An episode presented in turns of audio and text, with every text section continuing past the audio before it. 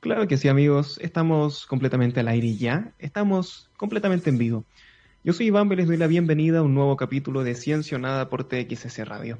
Les recuerdo que pueden seguirnos en todas nuestras redes sociales, ustedes ya lo saben. ¿Dónde estamos? Facebook y Twitter, TXS Radio e Instagram, TXS-radio. También recuerden que este programa está saliendo al aire por txsradio.com. Ese es el lugar, amigos.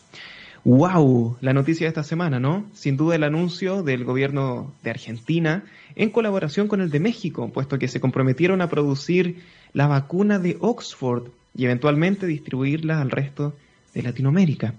Esto no quiere decir que la vacuna esté lista, ojo con eso, porque no la está, pero sí forma parte de las tres que más prometen, junto con la de Estados Unidos y también con la de China. La vacuna de Oxford en específico, eh, al igual que las otras dos mencionadas, se encuentra en la fase 3, ¿vale? O sea, es la última de todas. Y el plan es que el laboratorio argentino Masayans elabore la vacuna aquí en, en, Latinoamérica bajo las recomendaciones de AstraZeneca, que es el laboratorio londinense a cargo de su elaboración original, quienes la descubrieron, ¿no? Y después de eso, o la descubrirán eventualmente porque esto no ha ocurrido todavía. Después de eso será enviada a México, país donde será envasada y se finalizará con el proceso de producción. Como les digo, es cierto que la vacuna no está lista, o sea, muestra eh, bastante progreso, pero no está lista. Pero la razón por la cual podemos sí estar bastante contentos es que la evidencia que Oxford compartió con el resto del mundo es bastante prometedora y sí, cuando uno la ve es casi inevitable esbozar una cierta sonrisa. Y esto es lo que Rusia no ha compartido, por ejemplo. La evidencia que se le pide, ellos dijeron, oye, ya tenemos la vacuna súper lista, muchachos, y la evidencia viejo, ¿dónde está? Parece que no la hemos visto. Los datos y la evidencia de la vacuna de Oxford son las siguientes. Lo primero que hay que entender es que la fase 1 y 2 ya se completaron de forma exitosa, obviamente porque ya estamos en la fase 3 y eso se finalizó en julio ya fue testeada en más de mil personas de entre 18 y 55 años, hombres y mujeres por igual. El 90%, ojo con esto, atención, el 90% de las personas desarrollaron anticuerpos neutralizantes después de una sola dosis. Genera anticuerpos, evidentemente, y también células T para combatir este coronavirus. El 70% manifestó dolor de cabeza o fiebre, que son efectos secundarios eh, que se pueden dar a raíz de una vacunación, que se combate con un paracetamol, ¿cierto? Y el último dato es que no hubo reacciones peligrosas. Buenísimo. O sea, como les comento, la evidencia que tenemos por el momento y que ya ha sido revisada por el resto del mundo es bastante buena, es bastante buena. A pesar de todo esto que es prometedor, los científicos a cargo de la vacuna señalan que la fase 3 no terminaría, ojo, hasta octubre de 2021. Por lo que es bueno también ser prudentes con nuestras expectativas. Hay mucha declaración pública diciendo, oye, que la vamos a tener ahora que sigue en septiembre. No, no muchachos, la fase 3 va a terminar en octubre de 2021 o terminaría, eso es lo que se piensa. Hay que tener cuidado con esto porque los plazos también eh, pueden cambiar. Eso sí, el laboratorio argentino va a comenzar con la producción de la vacuna antes de que la última fase termine. ¿Se entiende la jugada, no? O sea, cosa que cuando se dé luz verde a esto, se comienza a distribuir de inmediato. Evidentemente que es una jugada eh, arriesgada en el sentido de que puede caerse todo al final y va a haber una producción de vacunas que vas a tener ahí, que no vas a poder utilizar, pero considerando los tiempos van a asumir ese riesgo, ¿no? De confiar en que la fase 3 termine bien, que al menos por lo que vemos debería ser así, y cuando digan sí, la fase 3 ya demuestra que todos los datos son consistentes y es completamente segura, listo, las vacunas están completamente preparadas y las podemos empezar a distribuir. ¡Wow!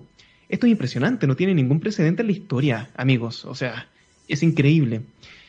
Esperemos que todo salga bien y que podamos salir pronto de manera segura, por supuesto, de esta pesadilla tan larga que nos ha afectado en tantos niveles. Vamos a escuchar una muy buena rolita y ya estamos de regreso. Esto es Sabrach de Beastie Boys. Claro que sí, amigos, ya estamos de vuelta, ya estamos de regreso en Ciencia o Nada y el día de hoy nos acompaña Sebastián De Polo, director de investigación y desarrollo del Centro de Ingeniería Organizacional. ¿Cómo estás, Sebastián? Hola, ¿cómo están ustedes?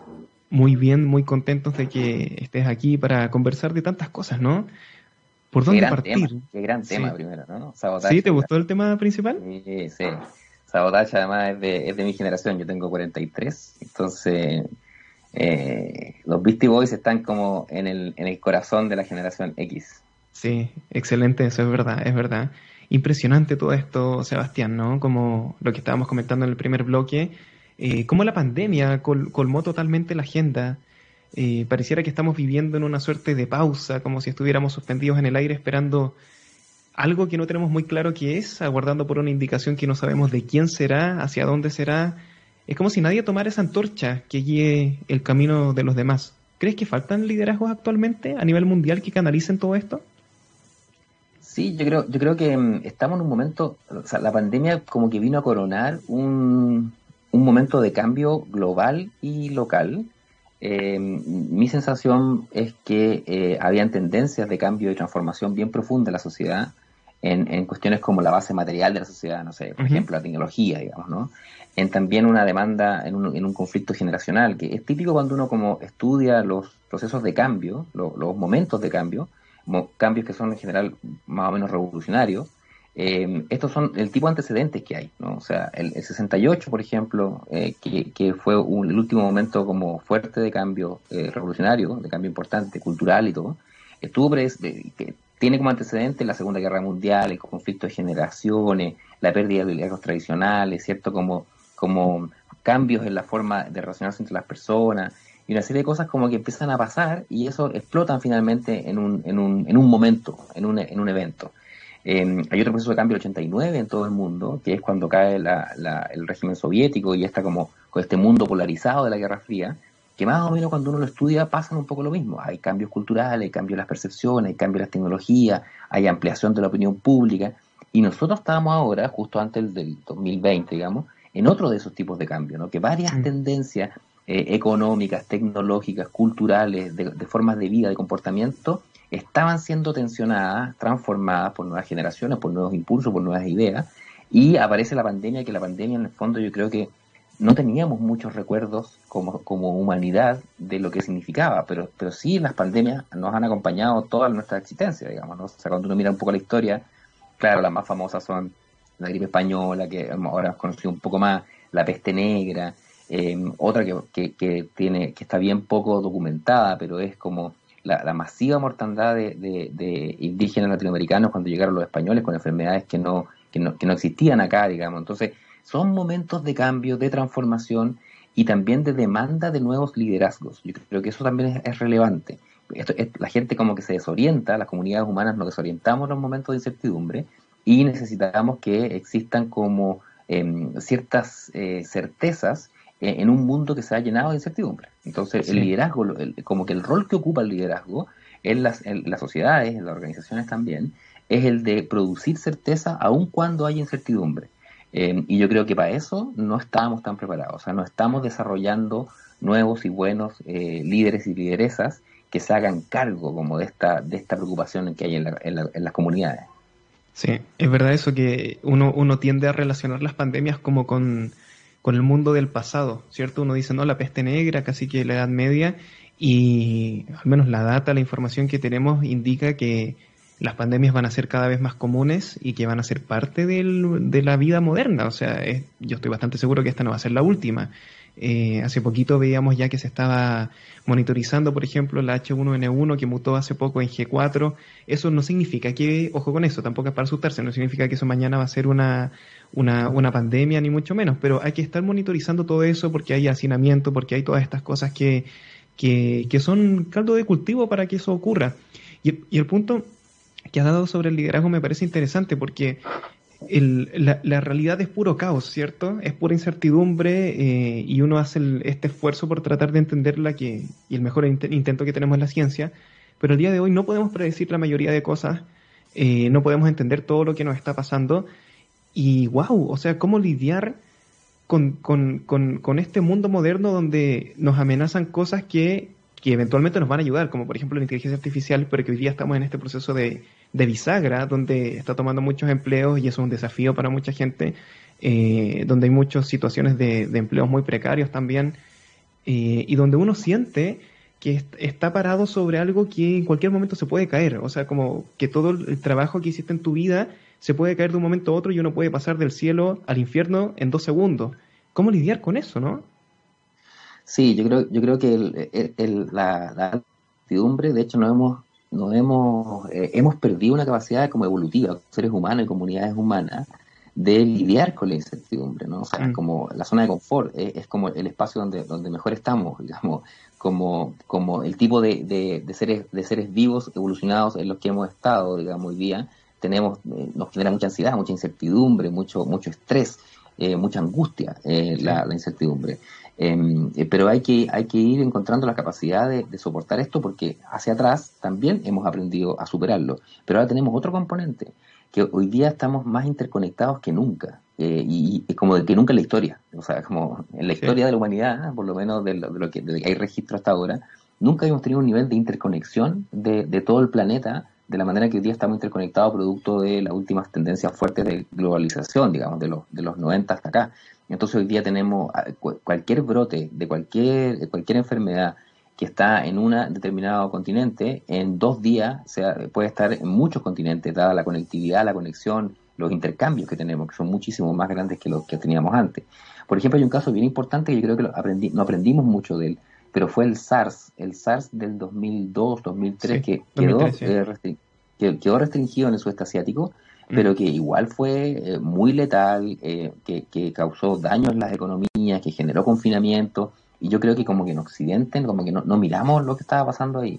yo tengo, nosotros tuvimos la suerte dentro del centro donde yo trabajo, el Centro de Ingeniería Profesional, de tener la experiencia, porque nuestro director eh, trabajaba eh, en, esa zona cuando, cuando pasó, entonces como que nos contaba, y esto es lo que él decía, eh, como, mira, yo trabajaba en esa zona y nos fuimos todos para la casa, teletrabajo, implementamos una serie de nuevos códigos, nuevas prácticas, mm. pero cuando llegué de nuevo como a Occidente, por así decir, nadie, nadie había aprendido de esos protocolos, ¿no? Entonces, como que de nuevo, como que como tratamos de olvidar lo malo que nos pasa, o no lo tomamos en cuenta, no aprendemos de ello, y cuando nos llegan estas cosas sentimos que es la primera vez que nos llega, digamos, Pero, pero no es tan así. Y yo creo que, que esa capacidad como de, de empatizar primero con que a la gente efectivamente se le está moviendo el piso en muchas, muchas dimensiones, eh, y, hay que entender que es así, y, que ciertas tendencias que pueden ser beneficiosas a largo plazo tienen un costo transicional, digamos, en la transición, que es muy duro.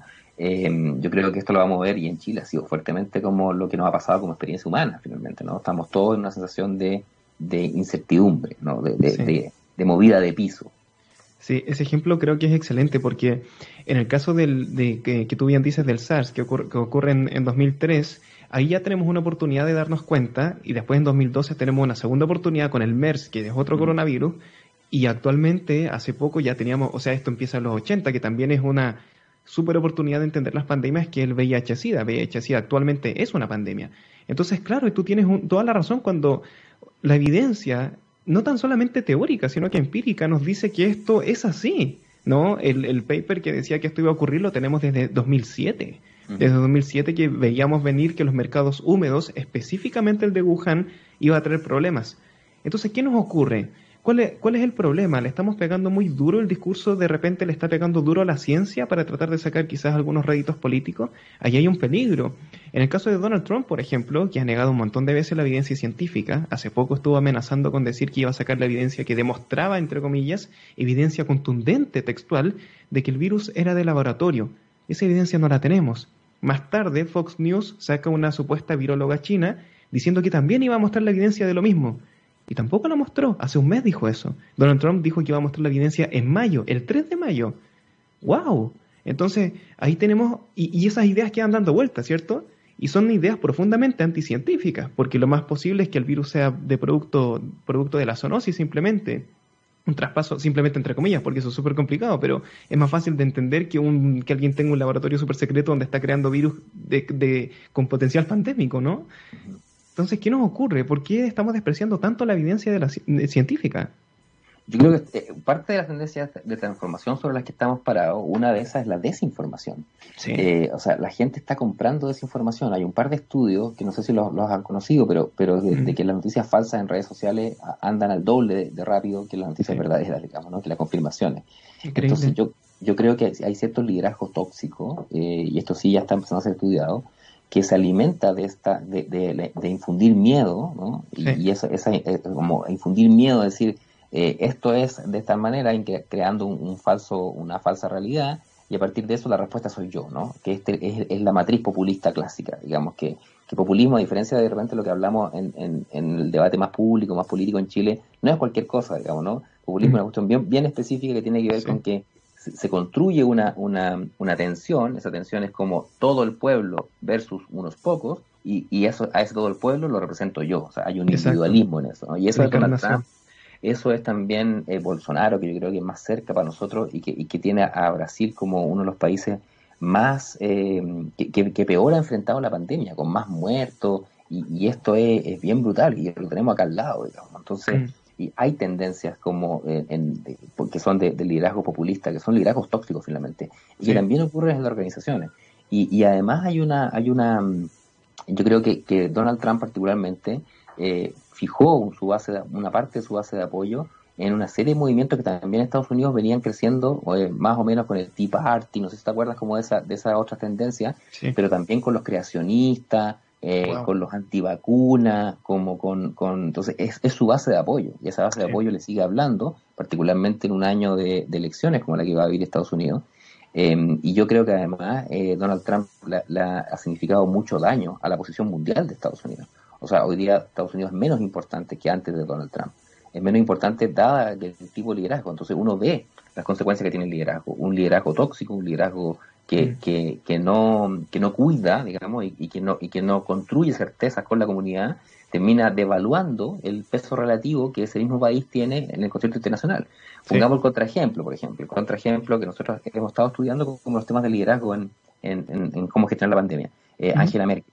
Angela Merkel sería como, como un, un contrafactual de, Donald Trump, además con una importancia muy grande en un país muy importante. Pero además la emergencia de ciertos liderazgos nuevos a nivel mundial que han respondido muy bien a la pandemia y que yo creo que no es casualidad que son todas mujeres. O sea, la, primera ministra de Nueva Zelanda, Jacinda Ardern, por ejemplo, ha mostrado un manejo de la pandemia eh, y, y, ha hecho que el país responda a la pandemia de una manera súper ejemplar bien dura, digamos también, porque en esta cosa hay que ser como bien duro con los confinamientos, con las cosas que también hemos discutido acá en Chile, em, pero la tiene más con un nivel de popularidad y de aceptación y de cariño, y se transforma en una figura eh, mundial de respeto de, de, que, de que una mujer primera ministra está cuidando a su, a su, a su, a su pueblo, digamos, ¿no? Entonces, eh, hay otros casos interesantes en Finlandia, y hemos visto que los que más se han equivocado han sido los hombres autodenominados poderosos. O sea, hay una distinción de género aquí bien relevante en cómo enfrentar, em, en cómo enfrentar la, la, las crisis y cómo los líderes en el fondo ayudan o a, profundizar la crisis o a salir de la crisis, digamos, ¿no? ¿Y ahí identifican que es porque, porque son hombres? Mm, mira, no, no sé si están porque son hombres, pero, pero sí hay, hay una, una suerte de cierto tipo, estereotipo de, hombre, digamos, macho, poderoso, controlador, que la sabe todas, digamos, diríamos en, Chile, ¿no? Em, y, que, y que dificulta, por ejemplo, escuchar a la evidencia científica. O sea, todos los países que han, que han más mal reaccionado han tenido un ninguneo con su autoridad científica, no lo escuchan, no lo relevan, no los ponen en el centro de la, de la, del diseño de, de la de la respuesta a la pandemia y termina, termina siendo, o sea, los resultados terminan mostrándolo. Mm. El caso más emblemático de esto yo creo que fue eh, Boris Johnson en Inglaterra, que, que, él decía, no, yo sigo dando la mano y abrazando, no sé si se acuerdan al principio de la pandemia, hasta que él se enfermó y tuvo que cambiar todo su discurso para decir, primero, para agradecer a los trabajadores públicos de la salud y cambiar la estrategia de, de, inmunidad de rebaño, digamos, ¿no? que, que es la que se había empujado. Eh, y, yo creo que hay algo en, ese, en, esas formas de liderazgo eh, que lo pueden tener hombres o mujeres, ¿ah? pero que particularmente hoy día la están teniendo mujeres que son, que son como más inclusivas ¿no? en la toma de decisiones, que delegan mejor en ciertos, en ciertos expertos el control, por ejemplo, de ciertas variables eh, crónicas.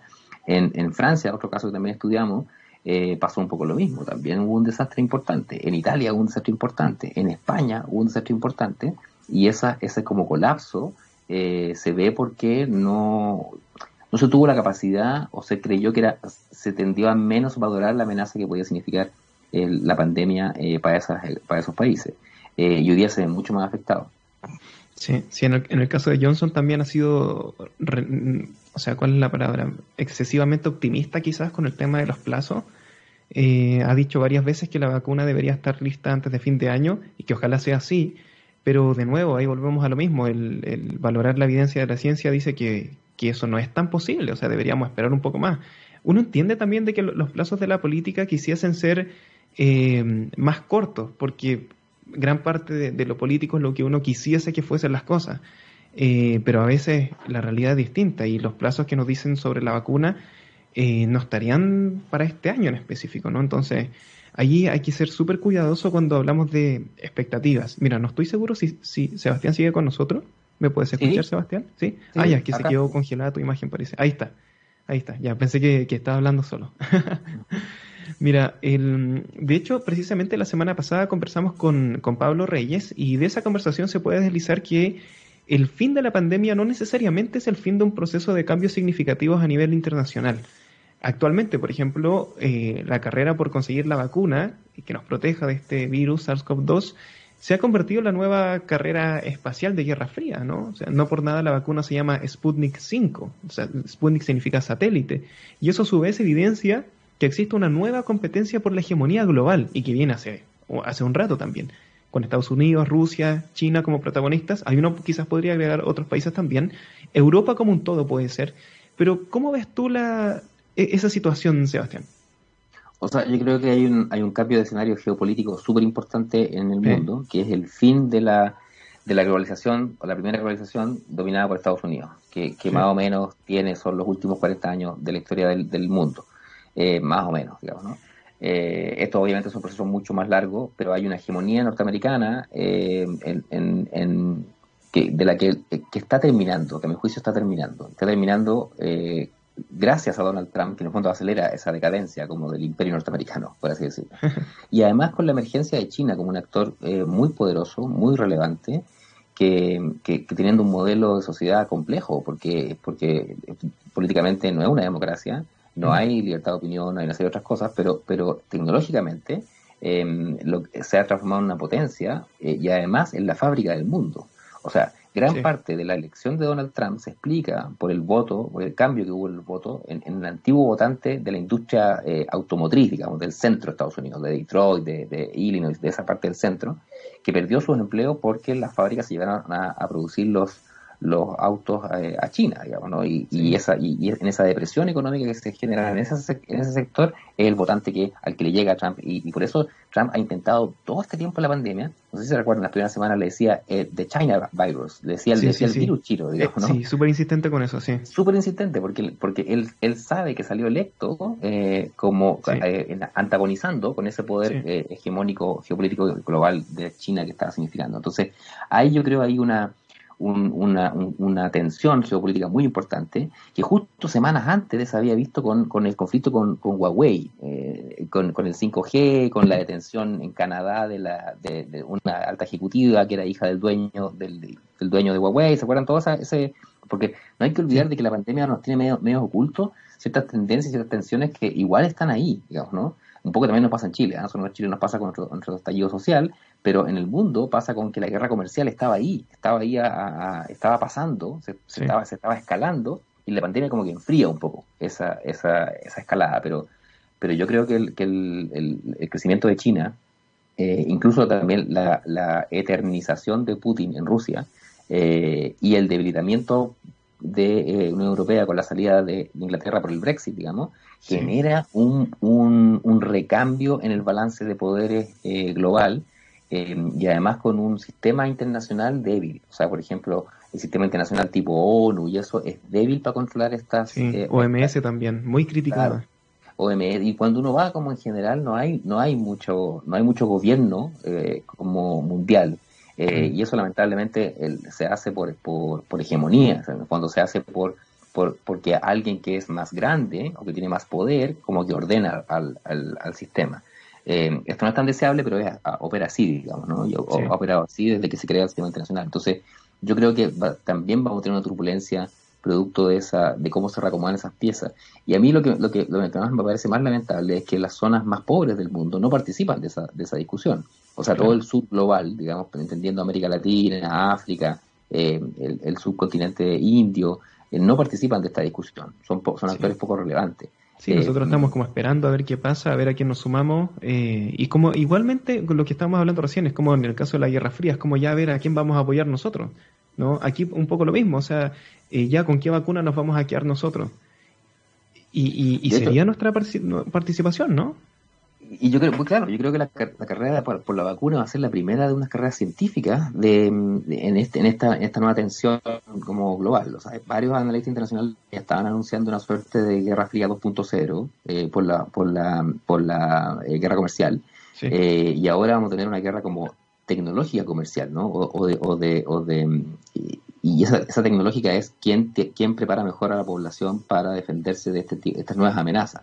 Mm. Eh, yo lo que espero, y eso bien sinceramente, yo espero que, que, que las ciencias sociales, en el caso de donde vengo yo, digamos, pero toda la ciencia, participen más del debate público de estas cuestiones, porque uno, uno encuentra hallazgos que, que, se, que se sabían, o sea, como hay cosas como tú decías, los papers estaban, las investigaciones estaban, incluso también ha sido muy satanizado eh, esta, esta, esta charla de, de TED Conference ah, de, de, Bill, Gates, de 2015, que, también ha sido parte como de la desinformación, eh, pero, pero claro. que ya lo, sabía, lo, tenía preparado. Lo sabía, lo tenía preparado y él seguramente, no sé, algo. Eh, yo creo que vimos demasiadas películas de espías, digamos, a lo mejor eso, no tiene, genera ese, ese, convencimiento, pero, pero o sea, cuando uno proyectaba las evidencias, por ejemplo, científicas, biológicas, eh, esto, esto se sabía que podía pasar. O las consecuencias económicas de los, de los confinamientos también sabíamos que podía pasar. Entonces, los países eh, debieran escuchar más a las, a las ciencias, digamos, con, con bien en plural, eh, porque, porque, nos podrían, porque nos, podrían ayudar a tener mejores respuestas, digamos, ¿no? Eh, pero los tiempos de la política, y con eso, con eso yo creo que también es relevante, ¿ah? la política es cortoplacista, es inmediatista, busca generar ganancias cortas porque necesita apoyo, eh, y también estamos en una democracia que es, que es bien como farandulizada, digamos, ¿no? O sea, como, como es harto la búsqueda del aplauso fácil. Eh, y cuando uno mira para atrás, los grandes liderazgos que, que han existido eh, tenían que ver incluso con, con ser capaces de, de, enojar a los propios, digamos, por así decirlo, ¿no? O sea, mm. como de, de, decir, mira, esto es relevante para el Estado, para el país, y yo sé que a lo mejor los míos no van a estar tan contentos con esto, pero necesitamos hacerlo. Eh, yo creo que eso lo vamos a echar de menos unas buenas, unos buenos años más, digamos, ¿no? Porque nos estamos, nos estamos produciendo como una forja de nuevo, de nuevo liderazgo. Eh, a mí lo que me parece más interesante ahora, en, este, esta última pasada, es, esto como las mujeres lideran de manera distinta, al parecer. Eh, y, eso, eso habría que darle mucho más espacio a la toma de decisiones. una de las cosas, los errores que se han visto en la pandemia es este pensamiento búnker. No sé si han escuchado algo de eso, ¿no? Es como cuatro hombres de edad mediana se encierran en un búnker a tomar decisiones para todos, digamos, ¿no? Ah. Eh, y lo que hacen se llama pensamiento búnker por eso, porque cómo, cómo, cómo se reacciona. Y, y al revés, digamos, ¿no? Eh, parece que las, las mujeres liderando abren más espacio de conversación, escuchan más, toman decisiones después de, de contrastar más, más, más opiniones eh, y, no, y no se enamoran de su propia idea, digamos, en, ese sentido. Entonces, obviamente que esto no es para todos los hombres y para todas las mujeres, pero la evidencia que nos está mostrando cómo los países han reaccionado a la pandemia, tenemos que tener una relación bien fuerte entre liderazgo femenino y mejor respuesta. Mm. Sí, hay, hay claro, yo hay, hay, una línea bien que hay que ser súper cuidadoso como de, de, no dejar como que se pueda entender que los hombres son peores por ser hombres, ¿cierto? No, no, eh, Entiendo tu punto totalmente, pero, pero sin duda que, eh, que hay, hay, un buen punto ahí. Y el tema de la de, de que todo tiene que ser, o sea, de que todo sea farandulizado, vaya tema, porque en ese sentido estamos como en la sociedad del entretenimiento. O sea, todo tiene que ser entretenido, o si no, no lo veo. O sea, la ciencia tiene que ser entretenida, o si no, no me interesa. La política tiene que ser divertida, o si no, no la veo. Hay cosas que uno puede entender que sean más entretenidas, que sea un profesor con su clase, si hace experimentos de química y en la clase puede llamar un poco más la atención y, lograr un mejor aprendizaje. Pero hay cosas que no tienen que ser entretenidas necesariamente. O sea, un paper tiene que ser entretenido, Puede serlo, pero si no lo es, ese no es su principal valor, que, te haga reír, no, no lo creo. ¿Cómo, ¿Cómo lidiamos con eso? Porque estamos un poco atrapados en eso. Y, y, los contenidos de los medios también responden a eso, de que tienen que ser entretenidos. Pero eso es lo más importante, que las cosas tengan que ser divertidas. Ahora, yo creo que no porque, porque mm, algo no sea entretenido, digamos, no pueda contarse de una manera atractiva. Yo creo que, por ejemplo, el, esfuerzo de esta radio por, por, hacer difusión de ciencia, por ejemplo, con un, con un, con un, y de otros canales también y de otros programas, como, como por, por, eh, más, hacer más masiva, digamos, los, los contenidos de ciencia, creo que es la línea correcta, digamos. Y eso también podría ser un esfuerzo de algunos medios de comunicación más grandes, pero mi sensación es que son un poco flojos en eso, ¿no? Que hay comodidad mm. también. Hay comodidad, porque el, el, el, entretenimiento barato eh, es entretenimiento barato, se logra fácil, la, la receta es, relativamente es relativamente conocida, entonces como que hacemos hartas salchichas de lo mismo, digamos, ¿no? Pero, pero es mucho más creativo eh, poder decir, bueno, este contenido, que es un contenido a lo mejor no tan fácil de, de, transmitir, ¿cómo lo pienso para que masivamente sea atractivo? O sea, por ejemplo, en Chile tenemos un par de, fenómenos que no vemos mucho, pero por ejemplo, las charlas del profe eh, eh Massa eh, son hit. O sea, yo. yo son buenísimas. son buenísimas, pero más son hit. Yo, yo me crié y me formé en, en, en universidades de, de, de regiones y, y, la gente que todavía vive allá me dice que a mis, colegas me dicen, oye, el, profe Massa llenó el estadio, digamos, ¿no? O sea, hay, hay formas de, de, de, de, transmitir pues, contenido relevante de manera atractiva sin caer en el facilismo de, la desinformación, por ejemplo, ¿no? que finalmente es también un, facilismo. un peligro, sí. Eh, en la política, por, ejemplo, ¿tiene que ser entretenida la política, según tu visión?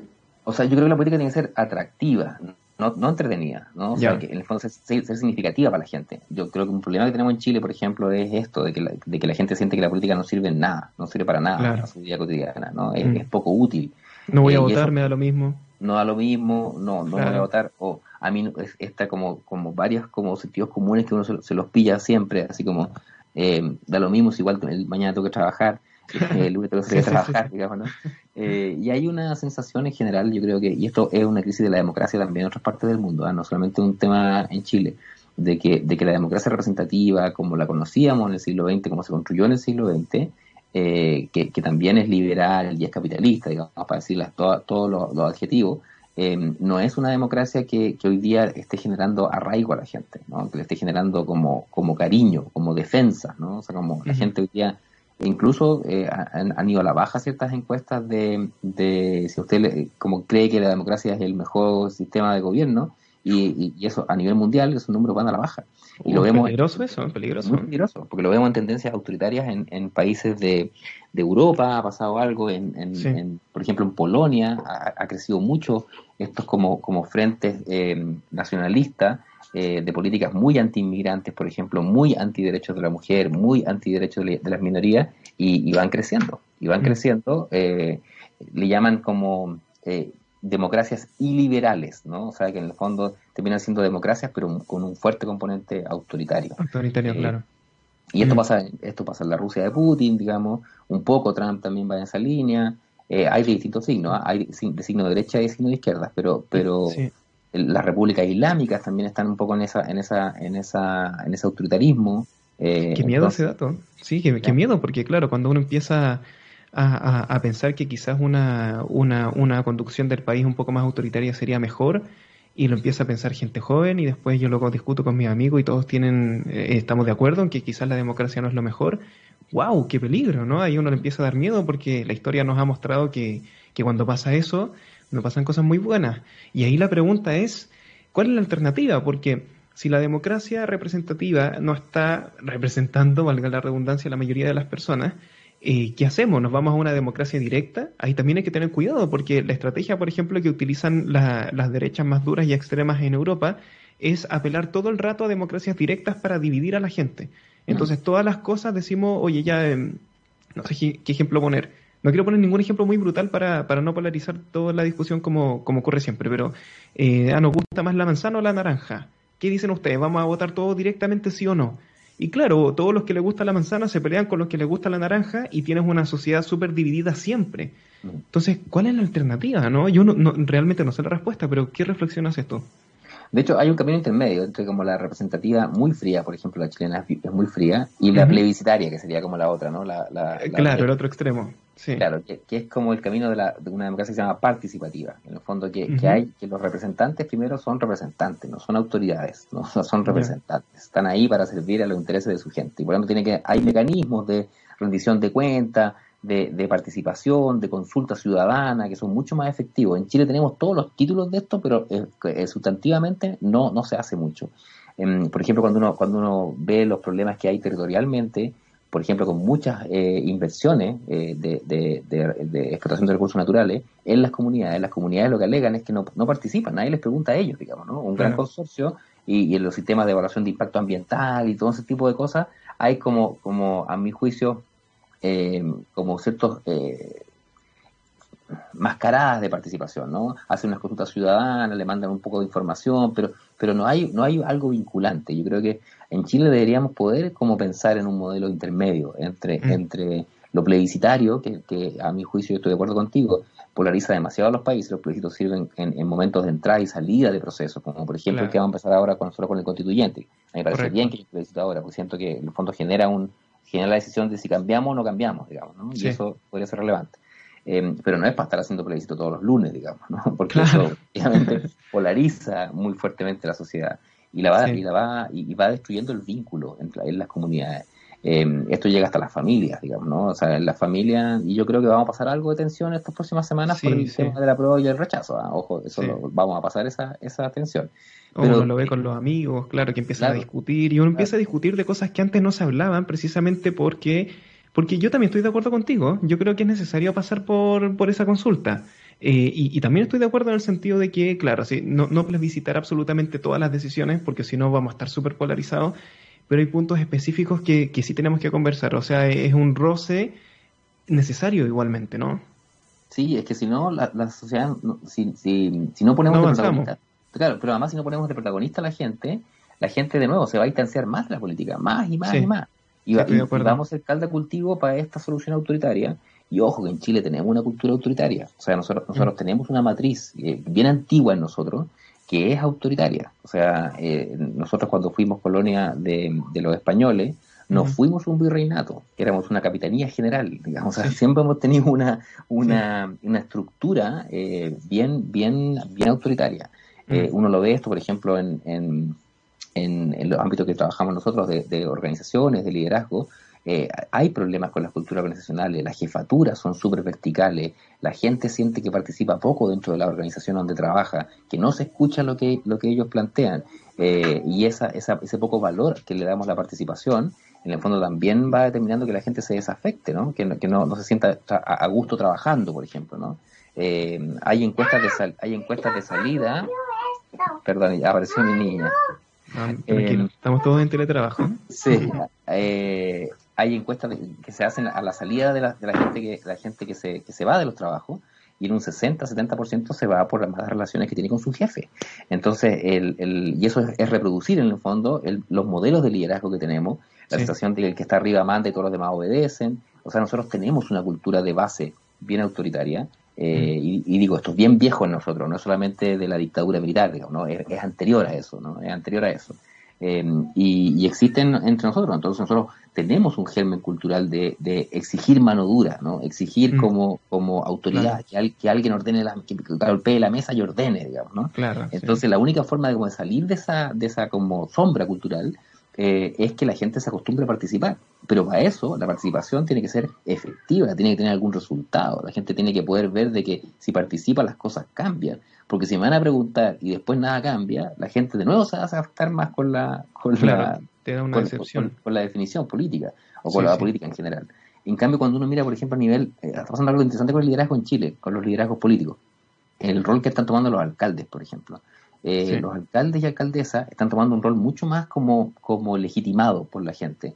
Y es porque son liderazgos más cercanos, que están preocupados de cuestiones más cotidianas, que son en general más inclusivos, Em, y, ven menos como al, al, gran político o la gran política que está como en, los temas grandes, sino que sienten que hay más, más, más acción genuina en el trabajo local. Entonces yo creo que también eso es una atención a mirar. O sea, por ejemplo, nosotros en Chile, un país súper centralista, súper centralizado, entonces también como vamos una vez cada cuatro años a votar por un presidente, una presidenta, y como esperamos que esa persona como solucione todos los problemas, ¿no? Y es probable que necesitemos votar más a niveles más intermedios. Sí. Wow, amigos, tenemos que ir a música, nos entusiasmamos conversando, llevamos más de la mitad del programa, pero excelente, estamos teniendo una conversación de mucho, mucho valor. Amigos queridos, estamos conversando con Sebastián De Polo, director de investigación y desarrollo del Centro de Ingeniería Organizacional. Vamos a escuchar una muy buena rolita y ya estamos de vuelta en el segundo bloque. Esto es Sleep Down in the Fire. Claro que sí, amigos. Ya estamos de regreso en Ciencia Nada y continuamos conversando con Sebastián de Polo. Sebastián, en cuanto al teletrabajo, ¿qué tema? era algo que se estaba discutiendo a nivel de discurso hace mucho tiempo, pero uno cambia el enchufe malo hasta, hasta que explota, ¿cierto? Implementamos el teletrabajo cuando ya no nos quedaba otra. Sé que tú has estudiado este proceso. ¿Piensas que ha sido algo positivo? ¿Chile está preparado para un teletrabajo permanente o es algo que mientras antes se termine mejor? A ver, esto, Chile tiene una característica en su mercado laboral, que es la dualidad, se llama técnicamente, ¿no? Que en el fondo tenemos en realidad como dos mercados laborales. Uno como de alto movimiento, con, con algunos trabajos que son bien conectados como a cadenas globales de valor, eh, y una mayoría que trabaja en un mercado mucho más informal y, más atrasado, ¿no? Esto se llama mercados duales de trabajo. Entonces, obviamente que nos afecta diferenciadamente, ¿no? No, no, es, no, es, no es lo mismo para todos pero Chile no estaba preparado para el teletrabajo en general. Mm. No, no, no, no, estábamos preparados ni tecnológicamente, ni, los dispositivos, eh, ni las casas, ni, ni, ni, las organizaciones. Em, entonces nosotros hemos estado preocupados de entender un poco porque creemos que es una tendencia que llegó para quedarse y acelerada por la pandemia. O sea, lo que vamos a tener en el futuro es más teletrabajo. Es muy probable que el teletrabajo sea primero más fuerte en este segmento más alto, ¿no? donde, donde están la gente que estudió varios años en la universidad, digamos, como que tiene trabajos que son más creativos o, analíticos y menos trabajos físicos, ¿no? Por así decirlo, bien rápido, pero, pero es más o menos eso. De hecho, nosotros con un equipo de la universidad, em, de, otros centros también, nos ganamos uno de los fondos esto de ANIT eh, COVID, que, que, la Agencia Nacional de Investigación y Desarrollo como generó un, un, fondo eh, extraordinario para investigar cuestiones relacionadas con la pandemia y nosotros como que propusimos un proyecto para estudiar profundamente más el teletrabajo, en, particularmente en el sector público, ¿no? Que, que, porque en el sector público había eh, algunos antecedentes de algunas pruebas pilotos, hay una legislación, se pueden conversar ciertas cosas que se pueden hacer, eh, y ahora el 60 y 65% de los trabajadores públicos están en teletrabajo. Entonces, creíamos que una buena opción como va a saber un poco más. Pero, pero mi sensación, como de, las primeras impresiones de este estudio que, que estamos comenzando recién, porque los fondos los ganamos hace un mes, digamos, Em, es que Chile no estaba preparado, eh, que en general nos cuesta mucho lidiar con la, con, la, con, la multiplicación de roles, porque lo que hace el teletrabajo no es que esté pensado el teletrabajo, entonces lo que hace es que tú tienes que trabajar desde un lugar que era otro lugar, que es tu casa. O sea, ustedes vieron lo que pasa con, pasó con mi hija, digamos, llegando y eso no pasa todo, ¿no? Y eso tampoco lo tenemos tan normalizado, o sea, eh, para, mucha gente esto, esto genera mucho estrés, mucha tensión, pone una doble carga, de nuevo, y pone una, una doble carga en la mujer, eh, más que en el hombre. No sé si vieron la encuesta UCEDA de, de, de la mañana, creo ayer, de que hay un montón de, de, hombres que dedican cero horas a la semana a las labores del hogar, eh, aun cuando están en pandemia, y, eso es... Claro, sí, no, corresponde. claro, pero además eso está haciendo una cosa que ya, ya, ya se está viendo en el mercado laboral, que mm. está haciendo retroceder 10 años la participación de la mujer en el mundo del trabajo. Ah, sí, entonces, sí, Entonces, el, el, de verdad es un problema gigante. Ahora, ¿Tiene potenciales? Sí, tiene potenciales. Tiene potenciales, pero para eso hay que, hacerlo bien. Eh, tiene el potencial de, por ejemplo, de la gente que, que hay una cosa de la cultura organizacional chilena, producto también de este autoritarismo, de que la gente como que no es tan productiva, pero está muchas horas en el trabajo. Estamos como esclavizados al trabajo. no somos Claro, no somos productivos. Entonces, yo siento que, que, bien pensado, bien hecho, eh, esto puede ayudar a ser más productivo, porque en el fondo del punto de vista de que, que, te miran más por metas que por horas sentado en tu, en tu puesto de trabajo, digamos. Correcto. Eh, yo creo que termina siendo más, más y que tú, tú ah, como que ah, organices tu agenda en función de, de, los resultados que tienes que, que, producir, creo que es una buena tendencia en largo plazo, pero hay que enfrentarla adecuadamente. Otra cosa que vimos, en, que estamos viendo en nuestra interacción con organizaciones, es que muchos jefes basan su, su forma de, de liderar en el control. Y lo que sienten ah. ahora es que no pueden controlar a la gente. Entonces, eh, son bien improductivos. Entonces, enchufan unos Zoom, digamos, todo el día. Entonces, tienen una suerte como de observadores permanentes. Un panóptico, claro. Un panóptico, claro. Y eso es bien poco, es bien poco productivo finalmente. Y lo otro que está teniendo algunas consecuencias que ya se están empezando a ver también es en el, en el, en el estrés eh, y la motivación laboral. Yo creo que, que, esto va a generar, ¿por qué? Porque no es lo mismo una oficina que está pensada para trabajar que, el espacio que te armaste en tu casa para trabajar. Entonces, por ejemplo, hay problemas ergonómicos, hay problemas de silla, hay problemas de altura, digamos, ¿no? De pausa. Eh, y, el, el y, de pausa sobre todo porque la posición es poco natural estar estar como todo el día frente a la, computadora hablando en reuniones y cosas así entonces hay, hay yo creo que cosas que, que mejorar que, que, prepararse mejor pero de que la tendencia llegó para quedarse, llegó para quedarse. Mm. Em, y eso yo creo que vamos a tener que ver cómo minimizar los efectos negativos que tiene y, potenciar los efectos, los efectos, a mi juicio, que, el más relevante es la productividad, eh, que, podríamos lograr en ciertos segmentos así de la economía que es como la gente que puede trabajar desde casa. O sea, por ejemplo, la gente que hace análisis de información puede estar en su casa, la gente que, que hace incluso labor creativa, pensando en arquitectos, diseñadores, como también puede estar en su casa y puede pasar más tiempo en la casa. Yo creo que lo que va a venir como tendencia para este segmento es una, una mezcla, una mezcla entre, entre un par de días yendo a la oficina, como a reuniones, digamos, a las reuniones como de coordinación eh, o, de mm. interacción, eh, y harto trabajo desde la casa. Eh, Qué interesante ese modelo. Sí, yo creo que, de hecho, en otros países ya está pasando de que esto incluso tiene que ver con que la gente salga de las grandes ciudades. O sea, parte de vivir en la ciudad es estar cerca de la oficina, digamos. Correcto. Pero si la, si la, si la oficina te, te da cierta flexibilidad, o sea, yo puedo vivir un poco más alejado en una ciudad intermedia, con, que sea más segura, que sea, no sé, más amable con el medio ambiente. Y hay un par de tendencias con eso. Y hay otra tendencia bien, bien fuerte que está, que está yo veo que está armando, que es como, eh, no sé si conocen la iniciativa de, en París que se llama em, eh, París a 15 minutos. ¿no? Es más o menos también empezar a pensar la ciudad de que tú, todos los servicios básicos los tengas en, en, lo que te demoras 15 minutos en llegar pensando en transporte público o en bicicleta o caminando, ¿no? Entonces, yo creo que también eh, hay una oportunidad como de humanizar la ciudad, ¿no? No, no esta cosa deshumanizada que pasa en Santiago, por ejemplo, particularmente, que son largos trayectos y la gente a todas las horas que trabaja tiene que sumarle muchas horas más de transporte. Y esas cosas pueden, para algunos segmentos, ¿o sí? Lamentablemente, con una sociedad tan desigual como la chilena, esos son los segmentos más altos y más formados, y no los más bajos, que son los más masivos, digamos. Sin duda. Wow, qué interesante. Sebastián, amigos queridos, hemos llegado al final de nuestro programa. Ha sido una conversación muy entretenida, realmente se pasó volando el tiempo. Y para finalizar, Sebastián, el micrófono es tuyo para decir lo que tú quieras. Si quieres invitar a la gente a alguna red, contar cómo te lo pasaste el día de hoy, lo que tú quieras, lo que tú deseas. Oye, muy, muy contento. Eh, creo que, que, mm, no siempre se puede hablar, no hay espacio para hablar siempre de estos temas que son un mm. poco más de larga, de larga plazo. Así que nada, feliz por la invitación.